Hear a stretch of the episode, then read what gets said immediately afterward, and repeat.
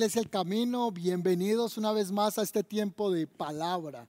Después de este tiempo de adoración, de alabanza, el Señor ha ministrado nuestros corazones. Y ya saben que este mes empezamos una serie que es de familia y muchas personas me, me, han hablado y me han acercado sus comentarios de cómo ha sido de positivo esto para beneficio del hogar. Empezamos la serie familia y hoy quiero una vez más juntamente con mi esposa darle continuidad a esta temática. Así que sean todos bienvenidos al tiempo de palabra, tiempo de edificación, nuestro servicio y reunión en línea de domingo 11.30 de la mañana Hoy estamos desde este lugar para seguir llevando la palabra del Señor y saludo a todos los que se están conectando desde diferentes lugares de Colombia y personas que nos conectan fuera del país. Todos los que están allí escribiendo en el chat, sean bienvenidos a este tiempo de palabra. Bueno, hoy vamos a estar trabajando un tema muy, pero muy interesante y yo quiero que mi esposa nos salude y nos diga qué vamos a estar hoy trabajando para que nuestras vidas familiares sigan creciendo de mejoría en mejoría, para que sigamos avanzando como propósito de Dios en esta tierra Amén. Así que mi esposa. Iglesia, feliz domingo. Qué bueno volvernos a encontrar a través de este medio. Ahorita mi esposo estaba resaltando de aquellas personas que enviaron sus mensajes y también quiero felicitar a todos los que hicieron el reto en las redes sociales. Se veían hermosos al lado de su familia. Estén muy pendientes porque hoy también les vamos a dejar un reto relacionado con el tema de hoy. Y mi esposo me pidió que contara cuál cuál iba a ser el tema de hoy y hoy vamos a hablar de los lenguajes del amor. Entonces recuerde que estamos en la serie familia, el tema se llama lenguajes de amor y aplica para relaciones de pareja, pero también para todo tipo de relación familiar. Va a ser un día de mucha bendición, acá tenemos algo en nuestro set, ahorita les vamos a contar de qué se trata, pero esté con su cuaderno y su lapicero porque Dios va a hablar mucho a su corazón y usted va a poder llevar a la práctica esto que Dios quiere traer a su vida? Bueno, estamos trabajando para ser mejores en familia. Y el domingo pasado estuvimos hablando acerca de comunicación defectuosa o una comunicación no apropiada. Y siguiendo en esa línea de pensamiento, hoy vamos a estar mirando cómo el lenguaje nunca es inocente y cómo nosotros podemos mejorar nuestro lenguaje y no solo mejorarlo, cómo expresar el lenguaje de amor. Y para esto yo quiero que iniciemos en un pasaje bíblico, Primera de Corintios capítulo 13, verso 1. Si usted lo puede buscar allí en casa, tome su Biblia o tome su celular y busque el pasaje bíblico. Y dice así, si pudiera hablar todos los idiomas del mundo y de los ángeles, pero no amar a los demás, yo solo sería un metal ruidoso o un címbalo que resuena. Si tuviera el don de profecía y entendiera todos los planes secretos de Dios y contara con todo el conocimiento, y si tuviera una fe que me, que me hiciera capaz de mover montañas, pero no amara a otros, yo no sería nada. Si diera todo lo que tengo a los pobres, y hasta sacrificar a mi cuerpo, podría jactarme de eso. Pero si no amara a los demás, no habría logrado nada. El amor es paciente, bondadoso. El amor no es celoso ni fanfarrón, ni orgulloso, ni ofensivo. No exige que las cosas se hagan a su manera. No se irrita ni lleva un registro de las ofensas recibidas no se alegra de la injusticia, sino que se alegra cuando la verdad triunfa. El amor nunca se da por vencido, jamás pierde la fe, siempre tiene esperanzas y se mantiene firme en toda circunstancia. Amén. Tremendo. San Pablo hablando acerca del amor. Aquí nos describe cómo debiera de ser ese amor, pero decimos nosotros cómo poderlo llevar a la práctica, cómo hacer que este pasaje bíblico nosotros digamos lo voy a accionar de esta manera, cómo lo puedo aplicar cada día en mi relación de pareja, pero también en mi relación familiar. Así que vamos a ver un poquito de ello, ¿verdad? Y es que se dice que el amor es el idioma universal. Pero en realidad el amor también tiene unos lenguajes, ¿cierto? Tiene una forma de expresarse que hoy nosotros lo relacionamos como lenguajes, en donde podemos sentirnos más afín con un lenguaje o sentirnos más amados. Y es que en realidad todos los seres humanos necesitamos sentirnos muy amados. Y vamos a empezar a hablar de un autor que se llama Gary Chapman. Él tiene un libro que se llama Los cinco lenguajes del amor.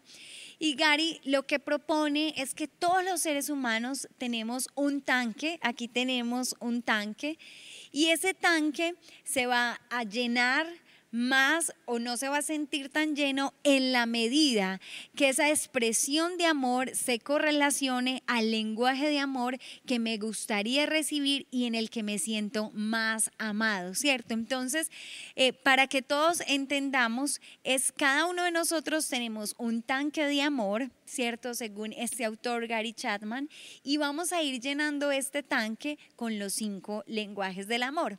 Lo importante en esta enseñanza es que usted vaya identificando cuál es su lenguaje, ¿cierto? cómo le gusta a usted recibir amor o sentirse amado y cómo usted también da amor y hace que las demás personas sean amadas. Si usted es casado, pues es muy bueno que lo lleve al círculo de la pareja, si es madre con sus hijos, si es padre con sus hijos, si usted tiene hermanos, también puede relacionarlo a ese amor de hermanos, pero hoy voy hoy vamos a aprender mucho, a mí me emociona mucho este tema, es un tema muy práctico y vamos también a entender ese amor incondicional. Amén. Amén. Entonces nosotros leímos el pasaje de San Pablo acá y vamos a pasar a aprender todos estos lenguajes de amor. Pero es muy importante también aclarar que nadie puede dar amor si no ha conocido el amor de Dios. Así es. Y Pablo está dando instrucciones de cómo nosotros podemos dar amor. Y él dice que el amor no es celoso, que el amor no es orgulloso, que el amor es paciente. Pero ¿cómo va a ser uno paciente si no ha sido eh, procesado, tratado, si no conoce a Dios y Dios es el que nos enseña la paciencia. ¿Cómo conocer no tener un amor que sea orgulloso si necesitamos venir cada día a la cruz? Pero hoy a través de una manera práctica nosotros vamos a empezar también a entender cómo lenguajear, cómo expresar o cómo nosotros demostrar. demostrar el amor. Así es. Así es. Entonces vamos con el primer lenguaje, si estás de acuerdo. Y si todos están de acuerdo, el primer lenguaje que vamos a trabajar es el toque físico. Acá tenemos unos vasitos y lo que va a hacer mi esposo es llenar el tanque de lo que a él le parece. Yo voy a ponerlo por aquí para que lo acerquen, vean, aquí están los hombres aquí les gusta este lenguaje del amor, este es el toque físico, pero no solo va a ser para parejas, va a ser a nivel de toda la familia cómo demostramos amor a través del toque físico. Y es que el toque físico se refiere literalmente a poder palpar, sentir el otro. No solamente se relaciona con la intimidad de la pareja, la intimidad sexual, sino también con el abrazo afectivo entre esposos o entre hijos o entre padres e hijos, ¿cierto? También se expresa a través de eh, aquellos espacios donde yo puedo estar más cerca de esa persona en momentos de crisis, en momentos de dificultad, poder poner mi hombro para que esa persona pueda sentirse, digamos que cálida en un momento difícil, tomar las manos de mi pareja, ¿cierto? Es también una expresión de toque físico. Y cuando hablamos de toque físico es que algunas personas se sienten aún más amadas que mm, con, una acogida de manos que con un te amo, por ejemplo. Entonces, este toque físico no solamente está relacionado a los hombres, que tú lo decías, por el área sexual, sino que eh, hay personas que se sienten más amadas o tienen una expresión afectiva más alta a través de ese sentido del tacto. ¿cierto? este es el tanque físico y este lo vamos a llamar yo. Este puede ser, va a representar nuestras vidas y nosotros podemos estar en qué nivel en el área de toque físico. Quizá en un, no sé, si alguien está en este poquito, vea, muy poquito toque físico o más o menos.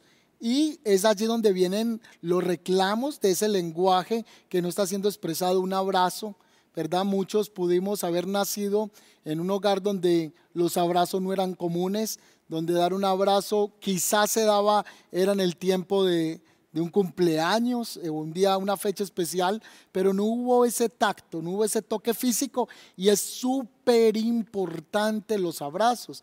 Hace poco escuchaba un testimonio de uno de los jóvenes de la iglesia y decía que de pequeño pues el papá se limitó a abrazar mucho al hijo porque no quería que el hombre perdiera eh, su hombría, pero por el contrario, por Dios, el abrazar los hijos afirma la identidad en el hombre, afirma la identidad en los hijos y muchas veces estamos así, sin nada de toque físico. No sé si hay parejas que llevan meses sin darse un abrazo o hay hijos que llevan meses o años sin darse un abrazo entre la familia, ¿verdad? A mí me parece precioso eh, las oportunidades que he visto, padres ya mayores con sus hijos también adultos, donde se dan besos en la mejilla, donde hay una expresión de afecto y de amor a través del toque físico. Yo creo que es de las expresiones que más puede llenar el tanque de todos, pero sobre todo si usted identifica que ese es su tipo de lenguaje, usted tiene que conversarlo con su esposo, con su familia,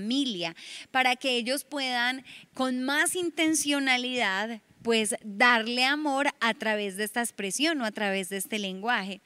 Eh, yo quiero contarle a la iglesia que alguna vez atendí a una mujer, una ministra de Dios, y ella eh, acudió a mí como psicóloga porque necesitaba quitar algo de su vida. Es que ella no era capaz de expresar afecto con sus hijos, no era capaz de abrazarlos. Y sabes que mi tarea fue en realidad muy fácil de identificar porque yo le dije, esta semana tú debes buscar a tus hijos y darles por lo menos un abrazo durante toda la semana. Y en la siguiente cita le pregunté cómo le había ido con este ejercicio y para mi sorpresa no había podido.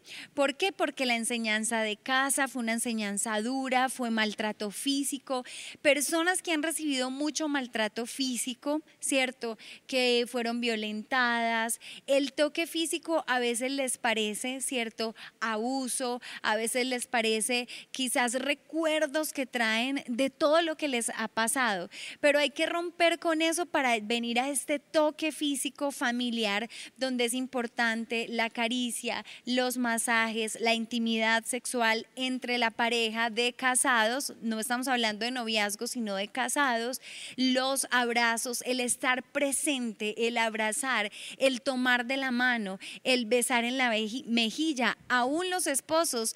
Eh, ya no se acostumbran a darse besos, ¿cierto? En sus labios. Entonces, volver a este tipo de expresión para no dejar apagar el amor a través de este hermoso ejemplo del toque físico. Tremendo, me parece súper tremendo lo que pasó con esta mujer, su experiencia y le dio dificultad porque alguna vez en el proceso estábamos conversando del avance de, de esta persona y, dice que le daba súper difícil darle un abrazo al hijo, que era algo difícil. Así que nuestro tanque en el área del contacto físico puede estar muy, mermado o quizá puede estar más, vea. Llénelo según su lenguaje de amor. No, yo lo lleno todo, todo, todo, vea, yo lo lleno todo.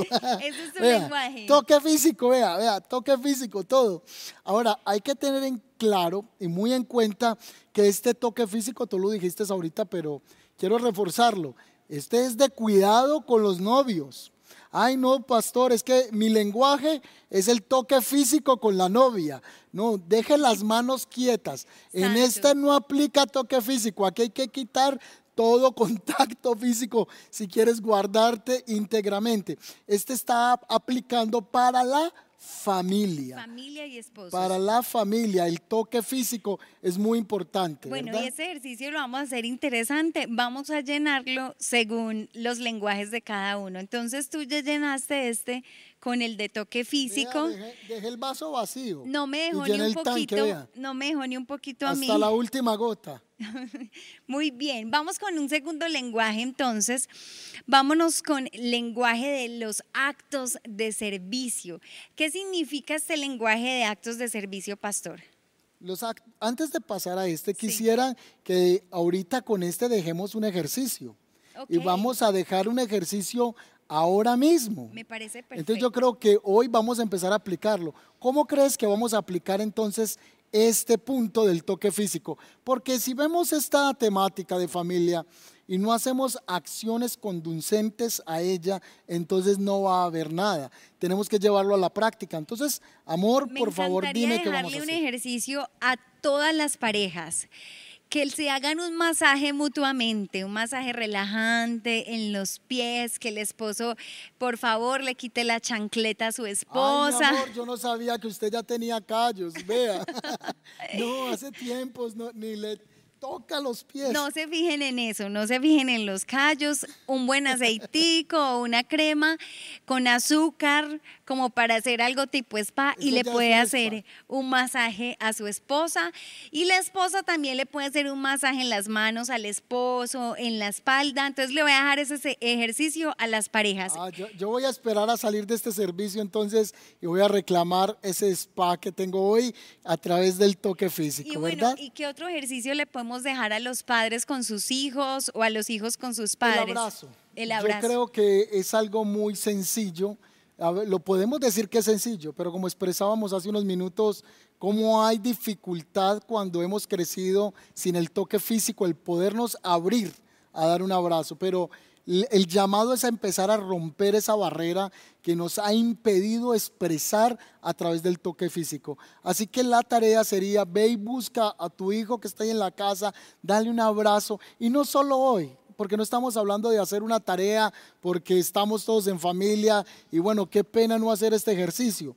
Esto se trata de que empecemos a practicarlo, que sea una constante, que los padres puedan estar abrazando a sus hijos y enseñarle a los hijos también venir y darle un abrazo a sus padres. Es bien importante este. Así que esa es la tarea que vamos a tener, expresar más con el toque físico. Vamos a ir entonces al segundo lenguaje. Anote por favor actos de servicio. Y quiero empezar contándoles que la persona que vive solo para ella misma no va a encontrar sentido en su vida porque no hay mayor satisfacción que servir.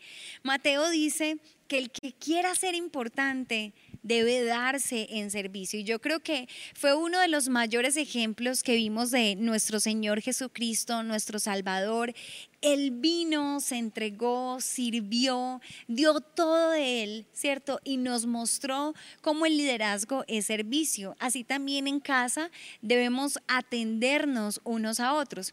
Y este lenguaje de amor tiene que ver con hacer acciones a favor de mi pareja, a favor de mi madre, a favor de mi hermano.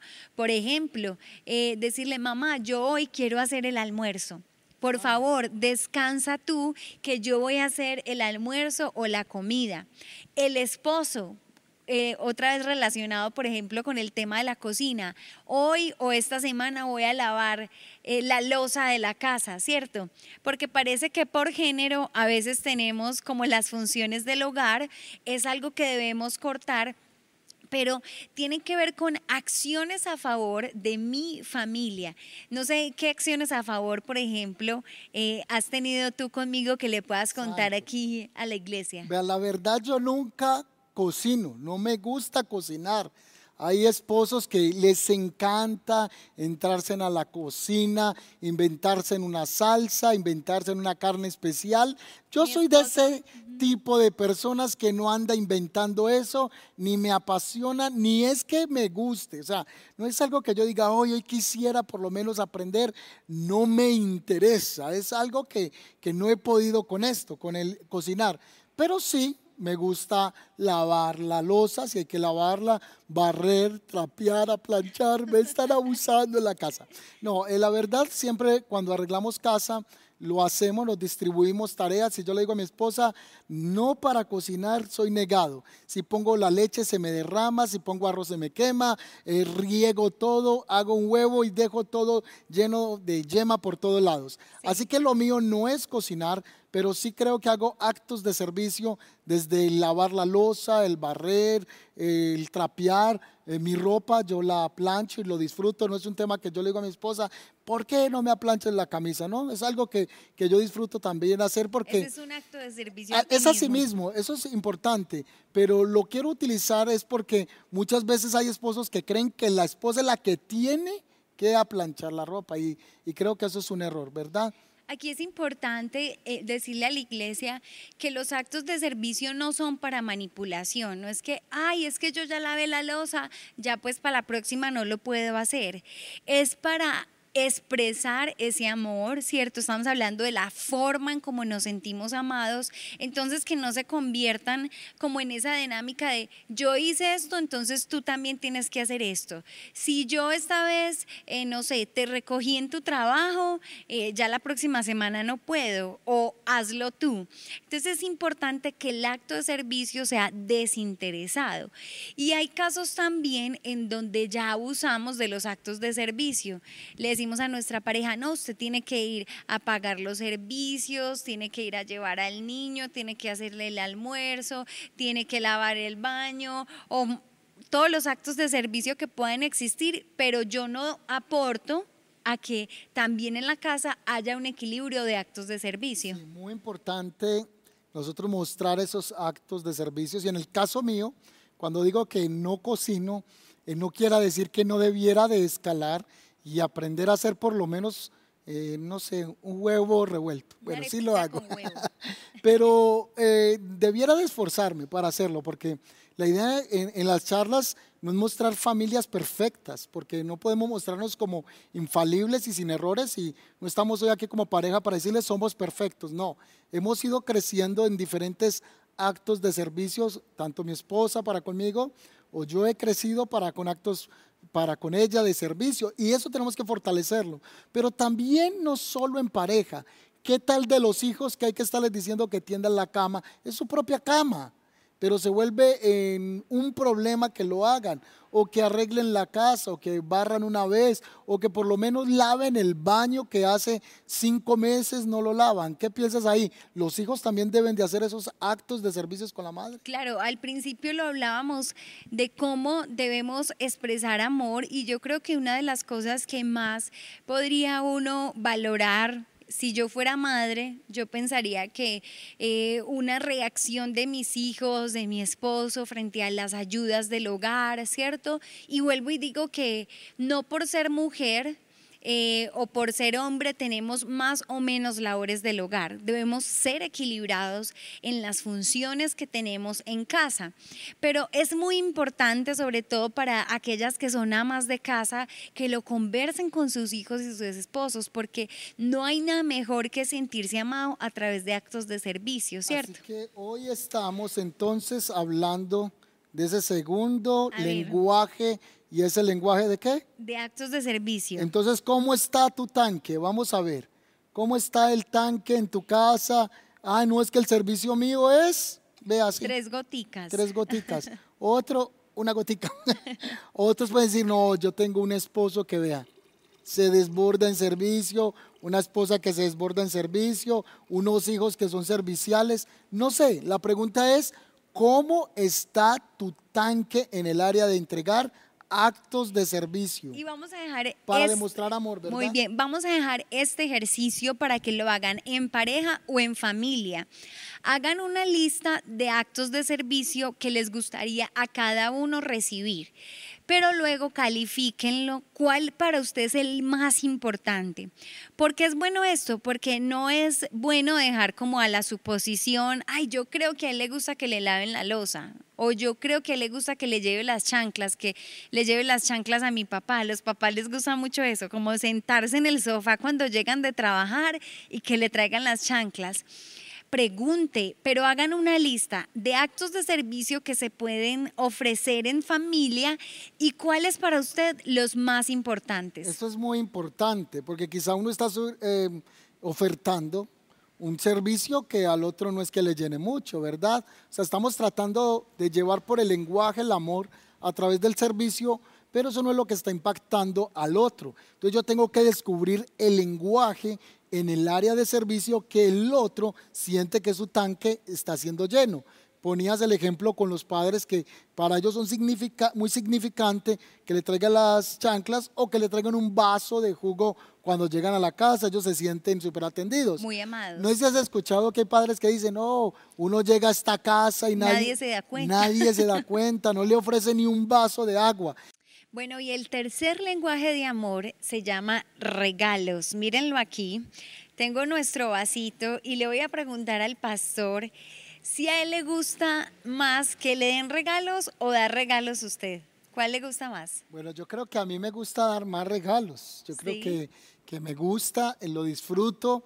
No digo que no me gusta que me den regalos, porque todos disfrutamos que nos den un regalo. A todos nos encanta cuando nos traen un detalle, pero creo que yo doy más eh, regalos, o sea, me gusta hacerlo. Y, y, mi esposa sabe que, que lo disfruto hacer también, ¿verdad? Entonces yo creo que esa es la manera en que doy. No es que no me guste recibir, pero no es necesariamente mi lenguaje de sentirme amado porque me dan un detalle. Eh, tú sabes que no es así, ¿verdad? En el caso nuestro. Se dice que es el lenguaje más fácil de aprender que tenemos todos los seres humanos. Nos encantan que nos dé regalos y también nos satisface mucho dar regalos. Es más, en toda la historia vemos que cada vez que los reyes, por ejemplo, se encontraban, traían presentes. En el nacimiento de Jesús se habla de que los reyes magos trajeron presentes a Jesús cuando Él nació, en los cumpleaños, en las festividades navideñas, en otros espacios, acostumbramos a dar regalos. Pero la persona que tiene este lenguaje de amor se satisface mucho, se siente muy amada cuando saben que eso que le gusta se lo están entregando, se lo están dando. Y aquí quiero hacer una claridad. No quiero decir que el regalo tiene que ser de mucho valor, ¿cierto? No podemos, digamos que manipular esta expresión de afecto diciendo, ah, no, como a mí me encanta el lenguaje de amor de regalos, que me den el viaje a China este año, debe estar muy barato, por cierto, o que me den el último celular, o que me dé la moto mi papá, ¿cierto?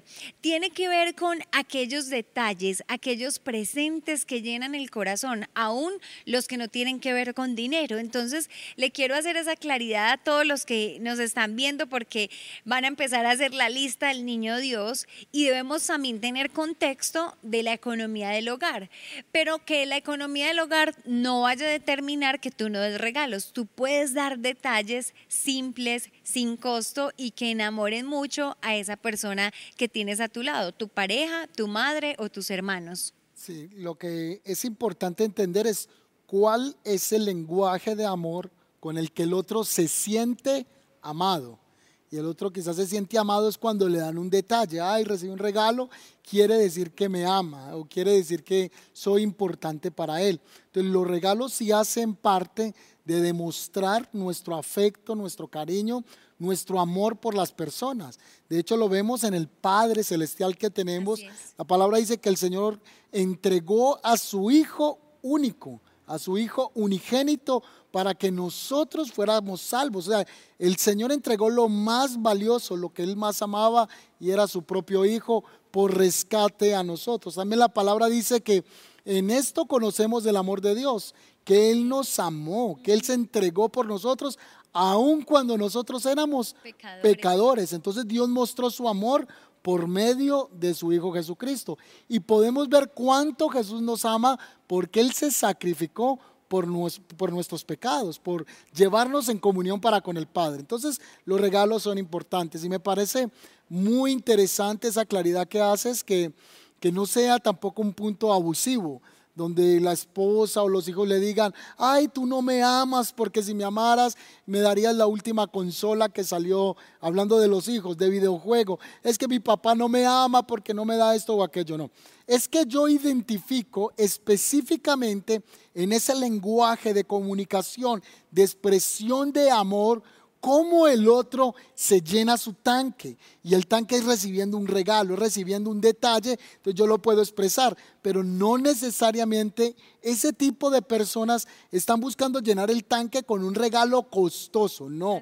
Están esperando un detalle, una nota, eh, algo que se esté entregando y esas personas se van a sentir tan amadas. Y yo creo que aquí todas las mujeres, bueno, gran porcentaje, no todas, pero creo que el 99.9 les encanta cuando el hombre les da un detalle y se sienten amadas, valoradas, sienten que de esa manera le están lenguajeando, mostrando amor, ¿verdad? Esta expresión de los regalos la utilizan mucho los niños.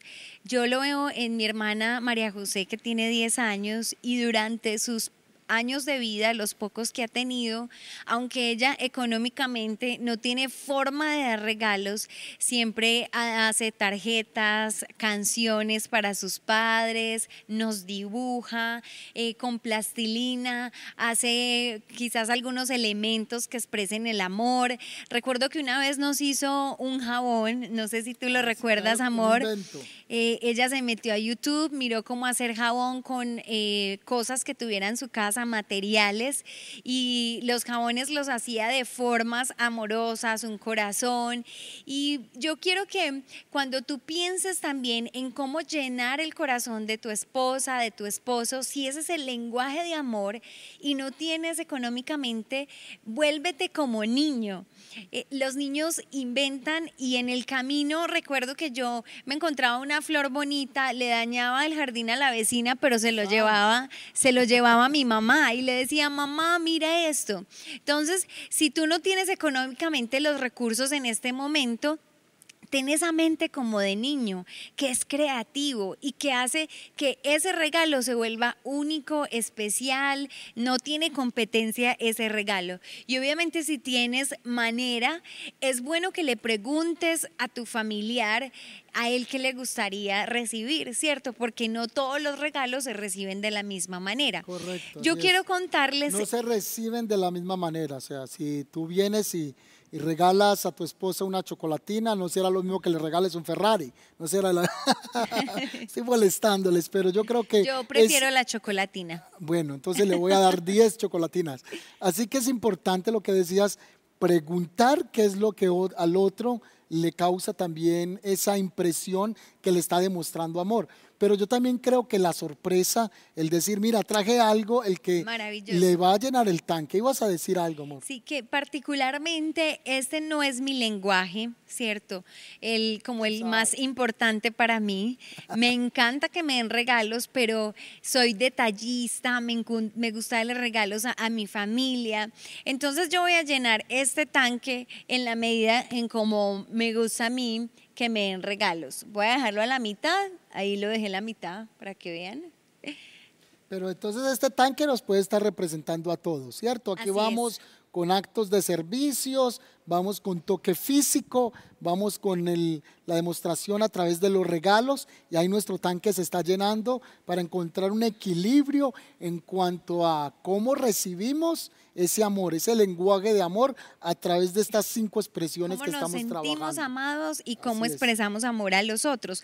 Yo quiero que le dejemos un ejercicio también aquí a todas las personas que nos están viendo y me encanta que esta predicación pueda quedar en YouTube porque sé que muchas personas la van a poder compartir con otros.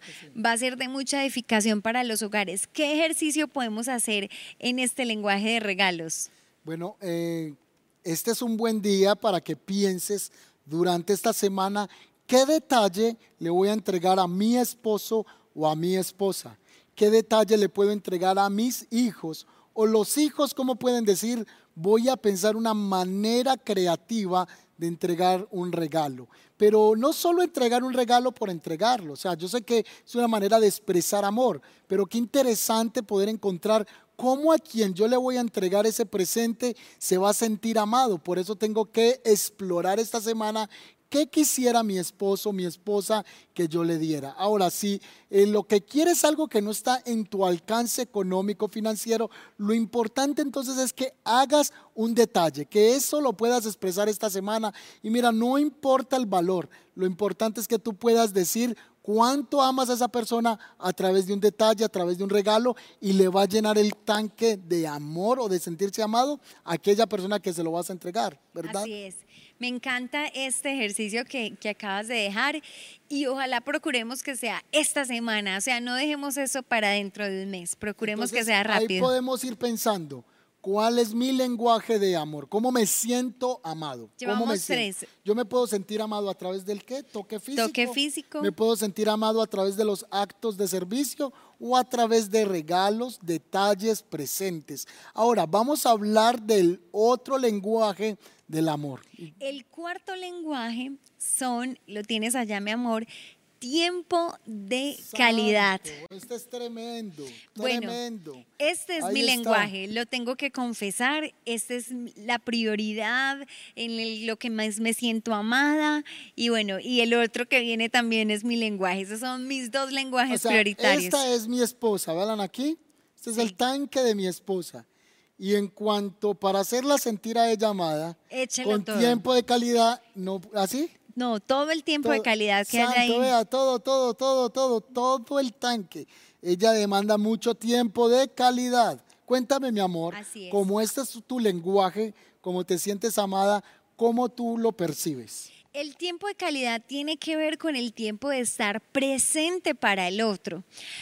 A los hombres les sucede, y lo voy a hablar como esposa, que de pronto están juntos en la cuarentena, pero cada uno está haciendo actividades diferentes y la esposa reclama, hey, saquémonos un rato ¿Y te para... ha pasado con tu esposo Sí, me ha pasado. Saquémonos un rato para los dos. Entonces ¿Y el tu esposo... trabaja por fuera o qué trabaja que Entonces, no puede tener estamos tiempo? teletrabajando los Ah. dos. Entonces el esposo dice, pero si hemos estado todo el día juntos. La mujer, cada vez que tiene este tipo de conversaciones, está pidiendo más tiempo de calidad. Y tiempo de calidad se refiere a sacar tiempo para que los dos puedan compartir algún interés, una conversación de calidad, porque el tiempo de calidad amerita conversaciones de calidad, ¿cierto? Y me encanta porque en Efesios 5, 15, 16 dice, así que tengan cuidado de su manera de vivir, no vivan como necios, sino como sabios, aprovechando al máximo cada momento oportuno porque los días son malos. Y es que hoy nosotros estamos quizás en una guerra contra el tiempo. Cada vez los días son más cortos, tenemos más responsabilidades, más compromisos laborales, ministeriales, familiares, pero una de nuestras prioridades debe ser la familia, tener tiempo con el esposo, tener tiempo con la familia, con los hijos, poder compartir espacios de calidad. Que eso que dicen muchas personas o que escuchamos que lo mejor es trabajar desde casa, eso también puede ser peligroso porque a veces decimos, no, yo tengo la mejor vida, trabajo desde casa, pero está la persona es concentrada en el trabajo, sí, está en la casa, pero ausente para los hijos, ausente para la esposa, o puede ser la esposa que esté concentrada en el trabajo y está ausente para la familia, porque el riesgo en este tiempo del teletrabajo es que podemos estar desde muy temprano hasta altas horas de la noche en casa, pero aislados de, las, de los tiempos de calidad. Entonces es. es importante sacar esos espacios, esos Un- tiempos. así es, uno de los consejos claves para poder tener estos tiempos de calidad es planearlos. Cuando lo dejamos como al momento oportuno, cuando lo hacemos al azar, pues regularmente no le ponemos la importancia y al final no salen esos tiempos de calidad. Entonces, una de las cosas que vamos a dejar como ejercicio y es un consejo es que planees esos tiempos de calidad. Eclesiastes 3 dice que hay tiempo para todo.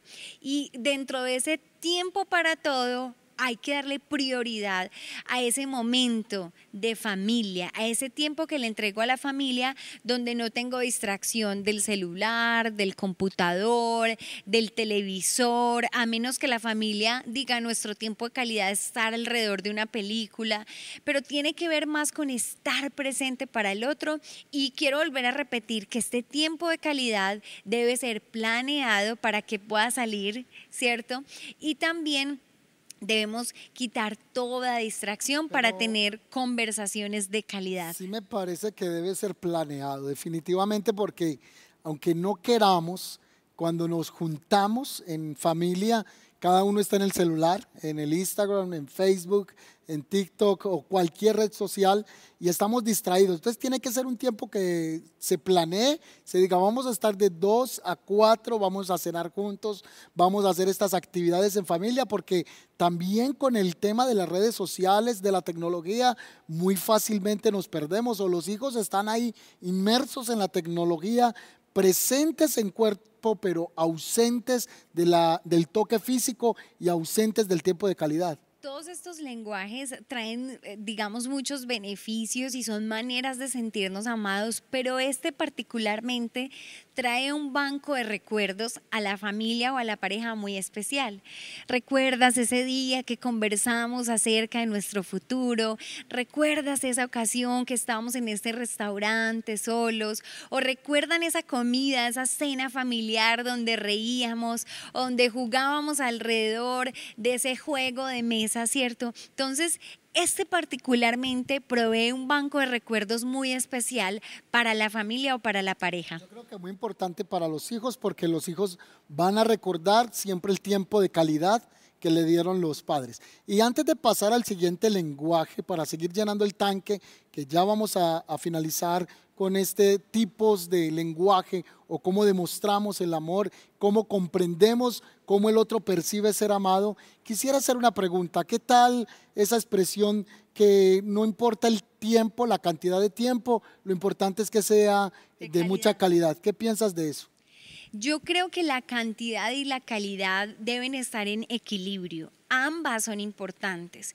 Si tengo conversaciones de calidad o tiempos de calidad cada año, eh, quizás no es lo suficiente, necesito más veces de conversaciones, ¿cierto? Entonces, en el caso de esta expresión afectiva, tanto la calidad como la cantidad es importante. Yo creo que sí es muy importante porque a veces pasa que en pareja se dice, ah, le di 10 minutos, pero calidosos. 10 minutos con toda Todo los minutero ahí, O todo. los hijos eh, dicen, ya le di 10 minutos a mi papá y a mi mamá, pero con mucha calidad. No se trata de solo calidad, se trata también de tiempo, que haya un equilibrio de tiempo y calidad. Es importante, ¿Qué ¿verdad? ejercicio le podemos dejar entonces a la familia? Yo creo que el primer ejercicio es que puedan planear su próximo tiempo de calidad esta semana, como familia y como pareja. Si usted es hijo, hágale el cuarto a los papás, ayúdeles a que tengan un espacio solos, por favor, sí o no, y que tengan un tiempo de calidad para ellos bien especial. Y busquen aquellas cosas, a mí me gusta mucho, por ejemplo, los juegos de mesa, las películas, y mi esposo y yo sabemos que esos son los tiempos de calidad, las conversaciones acerca de la vida. Nosotros hablamos mucho por la noche. Nos coge altas horas de la noche o de la madrugada.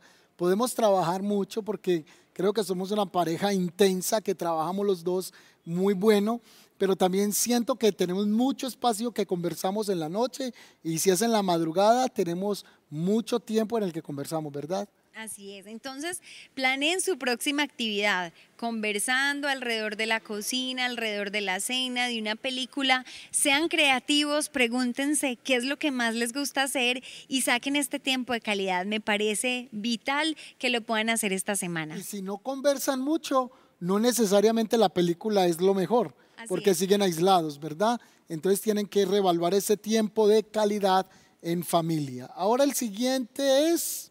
ay, Bueno, nos falta uno. Este es tremendo. Aquí lo voy a poner en la cámara que me está a mí aquí enfocando ahora mismo. Ahí lo tienen. Este es Palabras, Palabras. de afirmación. Bueno, y, y palabras de afirmación tiene que ver con la comunicación, ¿cierto? palabras. de- a mí me gusta que me den palabras de afirmación. ¿Qué vea. tanto? A ver. ¿Qué tanto? Voy a ver, a ver, a ver, a ver, a ver, a ver, a Ay, ver. mucho. A ver, a ver, a ver, a ver, a ver, Bueno. a ver, a ver. Este es nuestro encuentro de lenguaje de amor. A mí también me encanta que me den palabras de afirmación. Es más, No, es tremendo. Porque es que mi esposa me dice en la mañana que, la, que si la amo.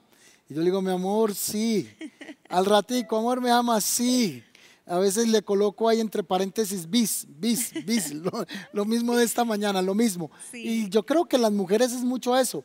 Palabras de afirmación y también, quiero, ¿cierto? quiero contarles mi testimonio. Es que yo le digo a mi esposo, por favor, dime más palabras hermosas. Entonces, para mí ya no es suficiente un te amo, ¿cierto, mi amor? Sí. ya em, yo quiero un poema prácticamente. Es, es un poquito, nos da mucha Ella risa. quiere un filósofo del amor. Nos da mucha risa a ambos porque yo les digo, predícame, pero con palabras de amor, solo para mí. Entonces él se queda obviamente ahí Anodadado. anonadado y diciendo, bueno, ¿qué más me invento?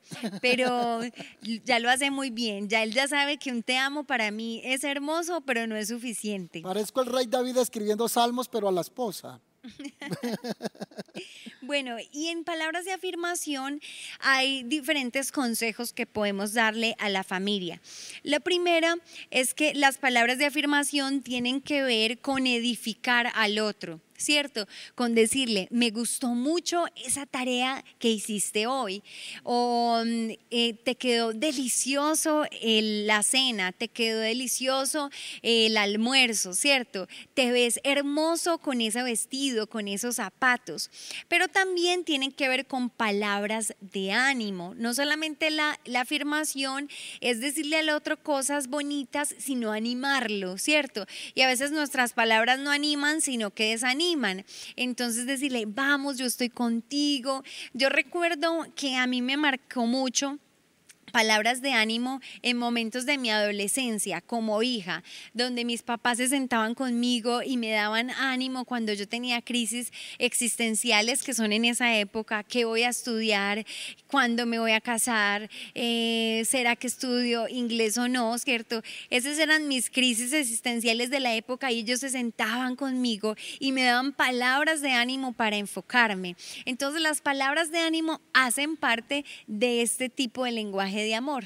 Yo también agregaría eh, otra palabra de afirmación es hablar bien del otro. Muy bien. Entonces hay padres que hablan mal de los hijos, es que mi hijo no sirve para nada, mi hijo es un vago y siempre estamos lenguajeando mal nuestra familia frente a los demás. Entonces me parece que tenemos que aprender a hablar bien de los hijos, pero también hablar bien de los padres, porque muchas veces los hijos siempre están hablando mal de los padres y eh, de hecho se hace de frente.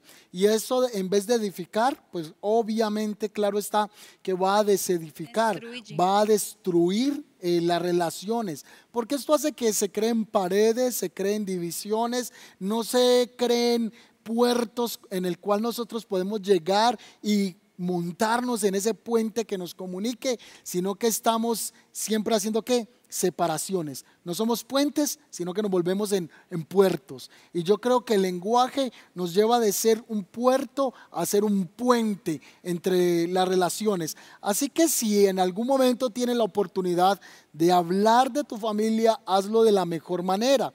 Cuando alguien te visite, dile, tienes que probar la comida de mi esposa. Ella cocina delicioso edifícala. Tienes que vivir con mi esposa cinco días, tiene un carácter maravilloso. Santo. Entonces tienes que edificar a la esposa, tienes que edificar a los hijos y esas palabras de afirmación son interesantes. Muchas veces yo veo padres que dicen es que él nunca quiere hablar con nosotros.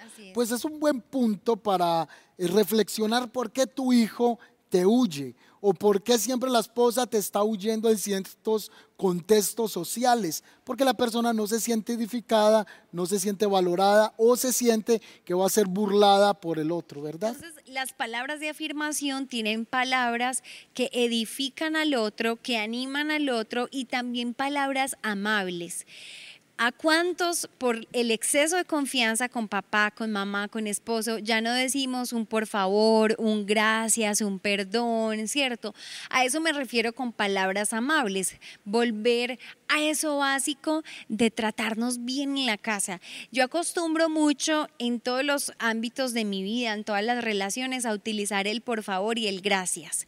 Siempre son palabras que mantengo en mi mochila diariamente, porque no hay nada mejor que una persona que tenga palabras amables y cordiales. Y aún en la casa, más en la casa lo debemos utilizar, ¿cierto? Entonces, estas palabras de afirmación son palabras de edificación, palabras de ánimo y palabras amables. Mire lo que dice Proverbios 18:20. Este versículo lo trabajamos en el tema de comunicación y me gusta tanto que quiero volverlo a repetir. Es, las palabras sabias satisfacen igual que una buena comida. Olga, y lo que dice el, el sabio, las palabras acertadas traen satisfacción. Muy importante. ¿Y por qué todo este mensaje que hemos venido trayendo a la congregación? acerca de mejorar en nuestra casa, porque es en nuestro hogar donde el verdadero evangelio comienza a ser vivencial, comienza a ser mostrado. Nosotros empezamos hoy leyendo 1 Corintios capítulo 13, versículo 1 y decía así, si hablo en lenguas humanas y angelicales, pero no tengo amor, no soy más que un metal que resuena o un platillo que hace ruido. La religión enseñó gente que habla en lenguas, divino. O sea, te hablan en todas lenguas espirituales, profetizan en la iglesia, danzan, en la iglesia, se revuelcan en la iglesia, pero en la casa son malos hijos, son malos esposos, excelentes predicadores, excelentes profetizando, pero no saben amar a la esposa, excelentes intercesores. He conocido intercesores que suben al tercer cielo, se devuelven al segundo, al primero, eh, se quedan en la atmósfera, hacen de todo en el espíritu, pero no saben expresar amor a sus hijos y no saben valorar a su esposa.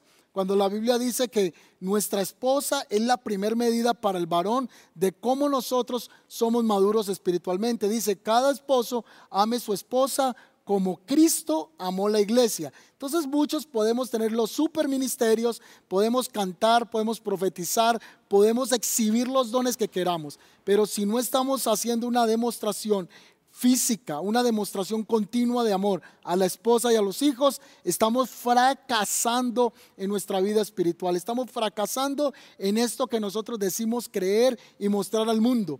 Hay un texto que también está en la escritura que dice que por estar fijándonos, parafraseando el texto bíblico, dice, por estar fijándonos en la viña ajena, descuidamos la propia. Así que no debemos estarnos enfocando tanto en mostrar los dones a los demás, sino demostrar los dones a través de la práctica y la demostración de lenguajes de amor a la familia. Amor, mira, por ejemplo, ¿qué importa si yo predico mucho, pero trato mal a mi esposa. ¿De qué sirve eso?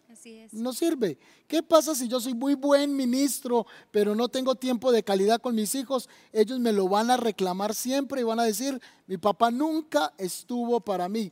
O el otro, no le gusta hacer ningún, no le dice a la iglesia, eh, somos una iglesia de servicio, pero no sabe servir en el hogar. Otro aquí, no sabe abrazar. En la iglesia le dice, hermanos, desen un abrazo, que el abrazo es la demostración del afecto, pero no lo sabemos hacer en casa. ¿Y cuál es el último amor ahí este? El de los regalos. No, le enseña a la gente siempre esto, habla del mejor regalo que es Cristo, pero no lo demuestra en su casa. Yo creo que esta serie de familia está haciendo mejores esposos, mejores hijos, mejores esposas en el hogar. Y, más parecidos a Cristo. Me encanta ahorita que hablábamos eh, fuera de este espacio de cómo Cristo nos mostró los cinco lenguajes.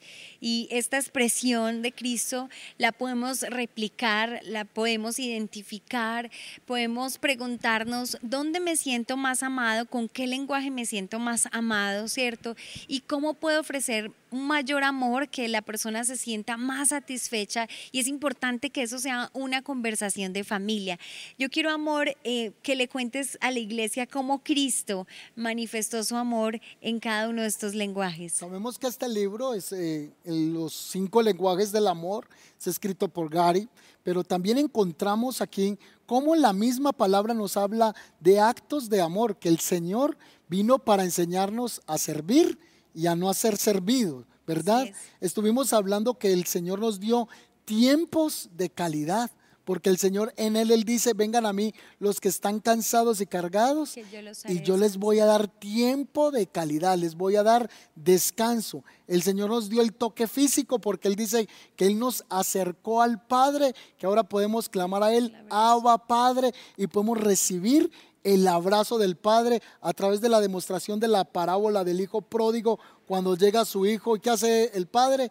Abrazarlo. Y le demostró con actos de regalos, dice que le dio nueva vestidura, le dio un anillo y le dio nuevo calzado, los regalos que el Padre le da al Hijo, pero también los regalos los vemos en el regalo mayor de nosotros, entregado por Dios Padre, que es Cristo, pero también somos afirmados en Cristo, porque esta afirmación viene como identidad, porque ahora nosotros somos llamados hijos de Dios. Yo soy afirmado en Cristo.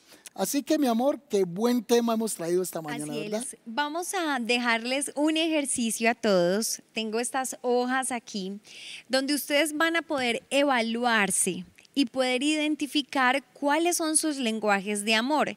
Quizás podemos expresar amor o dar amor con los cinco lenguajes, pero la idea es que tú identifiques los dos más importantes para ti y que también conozcas los dos más importantes de tu pareja o de tus hijos, en el caso si eres padre. Es muy importante que lo puedas hacer. Es muy sencillo. ¿Cómo vas a poder encontrar, pastor, esta evaluación de tus actos de amor? Debajo de la enseñanza de, que estamos entregando hoy voy a dejar un link donde vas a poder descargar el PDF y poder llenarlo con tu familia, con tu pareja. Alguien va a decir, bueno, esta semana hacemos eso, eh, un día de esto lo hacemos. No, yo le invito a que hoy mismo procure hacer este ejercicio para que usted pueda comprobar y conocer cuál es el lenguaje que llena el tanque del otro, pero también que los demás descubran cómo usted se siente amado. ¿Ha escuchado frases como, yo me esfuerzo en esta casa por entregar a mis hijos, pero ellos no responden de igual manera? ¿Ha escuchado frases de la madre decir, es que yo siempre estoy sirviendo a todos, pero no encuentro que sea recíproco ese amor? Bueno, a través de este test, de poderlo llevar a cabo, van a descubrirlo y lo van a poder descargar en este link que les voy a dejar debajo de esta enseñanza que habla acerca de cómo nosotros expresamos amor y cómo podemos también percibir el amor de los otros. Quisiera que oráramos por todas las personas que están conectadas para que Dios nos dé sabiduría de cómo vamos a demostrar amor, cómo vamos a dar el paso. Alguien dijo que cómo se llega a la cima de una montaña. Entonces muchos dijeron que era dando un recorrido de 30 kilómetros, otros dijeron de 50 kilómetros, otro dijo que había que tomar un tren, otro dijo que había que tomar un animal, un caballo y recorrer cantidad de kilómetros, pero un hombre dijo que para llegar a la cima de una montaña se empieza dando el primer paso, un paso a la vez. ¿Cómo vamos a empezar a llenar el tanque? No es que hoy va a quedar llenito todo, no se va a hacer con el primer paso. Así que vamos a orar para que Dios nos dé sabiduría y empecemos a expresar amor. Amén. Yo quiero que cierres tus ojos y lo primero a lo que quiero guiarte es que le pidas a Dios que sea tu fuente de amor. No podemos dar el amor verdadero, el amor perfecto, si Él no es nuestra fuente de amor. Así que dile, Señor, yo quiero que tú seas mi fuente de amor, mi fuente de expresión afectiva, Señor. Señor, y yo oro por aquellas personas que por sus antecedentes familiares, Señor, tienen un corazón duro, un corazón que no expresa un corazón que no habla palabras de afirmación, que no sabe amar. Yo hoy te pido, Señor, que sanes esos corazones y que tú a través de tu amor, Señor, nos reveles cómo quieres que nosotros nos manifestemos hacia nuestra familia. Señor, yo oro por cada esposa que está aquí conectada, por cada madre, Señor, para que cada una de nosotras podamos ser mujeres que entregan ese lenguaje de amor, Señor, que sabemos comunicarnos también para que conozcan nuestro propio lenguaje. Señor, yo te pido que tú crezcas en nosotros para que nosotros podamos crecer en amor para otros, Señor. Hoy yo te pido, Señor, porque crezcas, Señor, en nuestras vidas y que podamos amar a través de detalles, de regalos, que podamos tener palabras de afirmación, de ánimo, palabras amables, palabras de perdón, Señor te pido que nos ayudes a tener tiempo de calidad con nuestra familia, a estar presente para ellos, Señor. También te pido, Señor, para que tú nos ayudes a tener actos de servicio, que nos des discernimiento, que nos des la capacidad para demostrar el amor a través de servir a otros, Señor. Y también te pido, Señor, para que tú nos ayudes a tener, Señor, esos tiempos donde podamos, Señor, sentir al otro, tener ese abrazo, Señor, ese toque físico. Señor, gracias porque tú nos demuestras tu amor y tú eres nuestro primer ejemplo para sentirnos amados, Señor. Amén y amén. Si a partir de hoy comenzamos a demostrar amor, iglesia, vamos a ser personas imparables en nuestras vidas familiares y a nivel social. Vamos a empezar a hacer actos que demuestren el amor a los que nos rodean y vamos a ver la bendición del Señor. Amén. Se me iba a olvidar, pero ya lo tengo. Es, tenemos el reto esta semana, es que tú identifiques ese, ese lenguaje de amor y vamos a hacer otra plantilla para poder dar a conocer cuál es ese lenguaje de amor que yo tengo, porque esto aplica a la familia, pero también con tus discípulos, con tu mentor y qué bueno que podamos dar a conocer esos lenguajes de amor. Y otro reto que te quiero dejar es que puedas compartir esta enseñanza con tu familia, porque es un buen ejercicio para que hagas en casa y puedan empezar a aplicar esto que Dios nos enseña a través de la palabra y esta sabiduría de los cinco lenguajes de amor. Bueno, de esta manera nosotros somos despedidos. Nos alegra poder haber estado una vez más con ustedes. Esperamos que cada enseñanza que se impartió esta mañana pueda ser llevada a la práctica. Que el Señor los guarde, los bendiga y todas las personas que estuvieron hoy por primera vez en esta transmisión, les voy a dejar un link. Ahora mismo la persona que está moderando este chat va a poner un link en el que puedes dejar tu petición de oración, pero también puedes dejar tus datos y te estamos entonces llamando esta semana para ubicarte en un grupo conexión y podamos atenderte de manera cercana. Que el Señor los guarde y les continúe bendiciendo toda esta semana que empieza.